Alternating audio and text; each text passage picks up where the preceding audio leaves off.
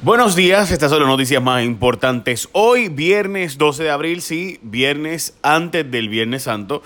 Así que mucha, mucha gente va ya finalmente a, bueno, irse de vacaciones. Así que muchas felicitaciones para ti que te vas de vacaciones. Explotó como y la unidad 2 de Aguirre en la Autoridad de Energía Eléctrica, pero shh, callao.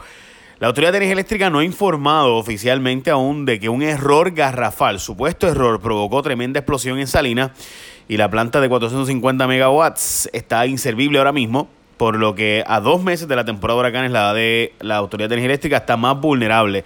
¿Qué fue lo que pasó ahí? Pues mira gente, que hubo un error en dos breakers donde se abrió uno y se cerró otro sin que tuvieran carga suficiente y eso creó un problema en la fase del main power transformer y arreglar esto y el transformador cogerá meses, no digo años, pero ciertamente meses largos, porque hay que enviarlo fuera de Puerto Rico y hay que chequear el generador que está desarmándose todavía, así que veremos. Esto no ha salido en los medios, una exclusiva que yo lancé ayer en mi Facebook, pero mm, ya verán que saldrá y habrán detalles de cuánto nos costará. Esperemos que no haya, no haya hecho los daños que hasta ahora se teme, pero para que tengan la idea de cuán complicado fue la cosa, 900 galones de aceite salieron volando de allí. So, eso les debe decir usted más o menos cómo es. Puerto Rico cogió deuda ilegal y se emitió a pesar de saber que probablemente era ilegal y la puerca entorchó el rabo.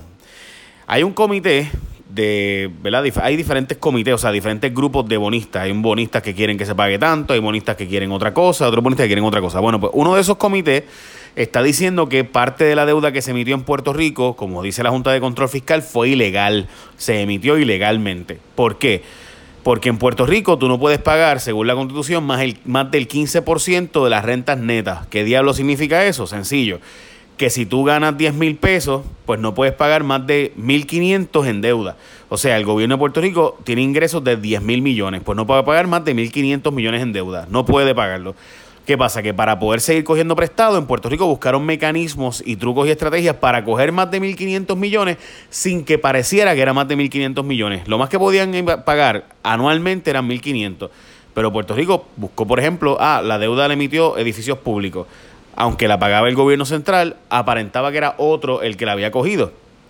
Y así, por el estilo, se cogieron 6 billones de dólares de deuda que era por encima del límite constitucional. Hay grupos diciendo que eso se hizo ilegalmente y obviamente esos grupos dicen eso para ellos cobrar más, porque si no hay que pagarle a otros, pues ellos cogen más. Pero pues eso está ante el Tribunal Federal, así que veremos a ver qué resuelven los tribunales. Estamos a cinco meses de que se acaben los chavos de la tarjeta de salud y ahora están buscando plan para chavos de salud. Y es que salud busca que el gobierno federal se apiade de ellos y les dé una ayudita. Estamos hablando de cinco meses para que se acaben los fondos de tarjeta vital, que es la reforma de Rosselló, etcétera. Y el presidente de la agencia ahora es que está buscando qué rayetes van a hacer. Al momento solo existen varias alternativas, entre ellos la aprobación de más fondos federales, que hasta ahora no parece que va a ocurrir, la extensión de uno o más años o más, más años de los fondos que actualmente recibimos por ley federal y otro pues que el gobierno de Puerto Rico tenga que aportar 45 de cada 100 y que el gobierno federal aporte 55 de cada 100 dólares que recibe la tarjeta Vital o Mi Salud. ¿Qué rayos está pasando ahí? Pues gente, eso mismo, que el gobierno federal pagó por dos años la reforma de salud, pero pues se acabaron los dos años. Llegó ahora octubre. Cuando llegue octubre de este año, se acabaron los chavos. Y habría, habría que, para poder seguir operando el sistema vital, hay que sacar los chavos o del gobierno de Puerto Rico la mitad o que los federales nos vuelvan a dar los chavos. No parece ser que nos van a dar más los chavos completos los federales. Reportan estafa con lectura de contadores de la Autoridad de Energía Eléctrica y es que chequense esto. Hay gente que está llamando diciendo que hay que chequear tu contador y realmente todo es una estafa.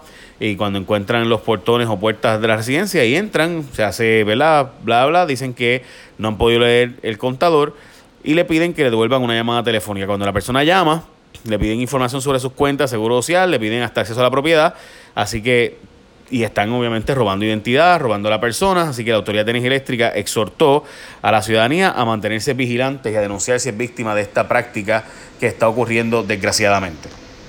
Eh, bueno, la portada de Metro es sobre el asunto de los Ford Tracks y un proceso para supuestamente legalizarlo. Vamos a ver porque de verdad que la propuesta está medio rara y hay que ver cómo finalmente se cuaja el asunto de los Ford Tracks y qué va a pasar con ellos. La verdad es que gran parte de la zona rural de Puerto Rico eh, es, invadida los fines de semana por los Ford Tracks en las carreteras, y olvídate tú. Eh, así que eso está pasando todos los fines de semana. El gobernador Ricardo Rosselló tiene sus prioridades, sus prioridades claras, le aumentó el presupuesto a Fortaleza, pero se lo bajó a Centro Médico, diciendo que la Fortaleza tiene un sinnúmero de funciones ahora que son prioridades. Ricardo Rosselló aumentó el presupuesto de la Fortaleza.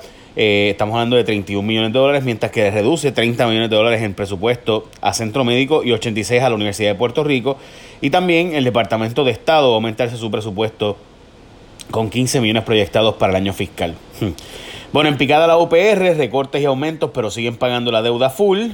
Yo honestamente esto no lo voy a entender nunca. O sea, ¿cómo es que ellos siguen justificando seguir pagando su deuda y dicen ahora que ahora es que la van a renegociar? Llevo dos años diciendo que hay que renegociar la deuda de, de la UPR.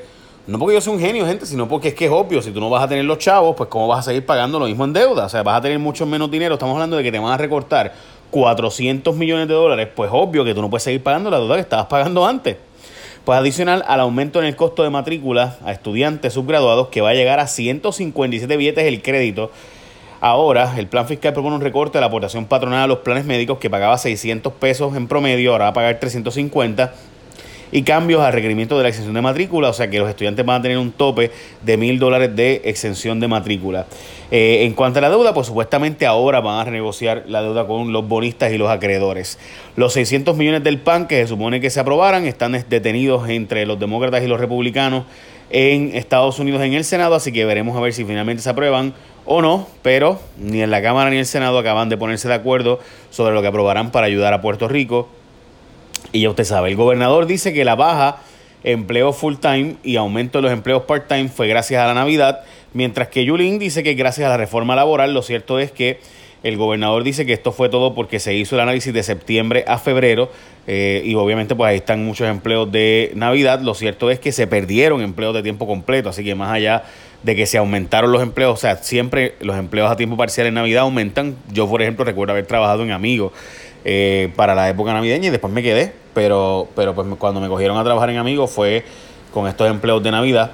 Este, así que pues obviamente veremos a ver, pero me parece a mí que el análisis del gobernador puede estar equivocado porque fue que disminuyeron los empleos a tiempo completo, no fue solo que aumentaron los empleos a tiempo parcial y después disminuyeron los empleos a tiempo parcial. O sea, no fue con un aumento de Navidad y después bajó. Estamos hablando de que siguió el aumento en los empleos a tiempo parcial y disminuyeron los a tiempo completo. La Cámara de Representantes rechazó acuerdos entre empresas navieras y temen que se convierta todo esto en un monopolio. Y es que dos empresas que, by the way, siempre han trabajado juntas hasta donde yo sé, Todd Maritime y Luis Ayala Colón, pues ahora se fusionaron para hacer una sola empresa y pues obviamente estamos hablando de la empresa que trae Todd y Crowley, son los que traen el 90% de la carga a Puerto Rico y Luis Ayala Colón le da servicios a estos, eh, al puerto y mayormente a los barcos del extranjero que llegan a Puerto Rico. Y pues lo que dicen es que ahora habría demasiado control de las tarifas, descargas de contenedores, horarios para levantar la mercancía del muelle, eh, etcétera, etcétera, entre otros asuntos. Y by the way, hay una copia de la oposición de la Cámara que va a ser enviada a la Comisión Marítima Federal y los departamentos de justicia local y federal que están investigando si se pueden o no hacer esto, porque obviamente puede violar los derechos monopolísticos o las leyes de asuntos monopolísticos. Antimonopolio, porque la idea es que no hayan tantos monopolios, ¿no?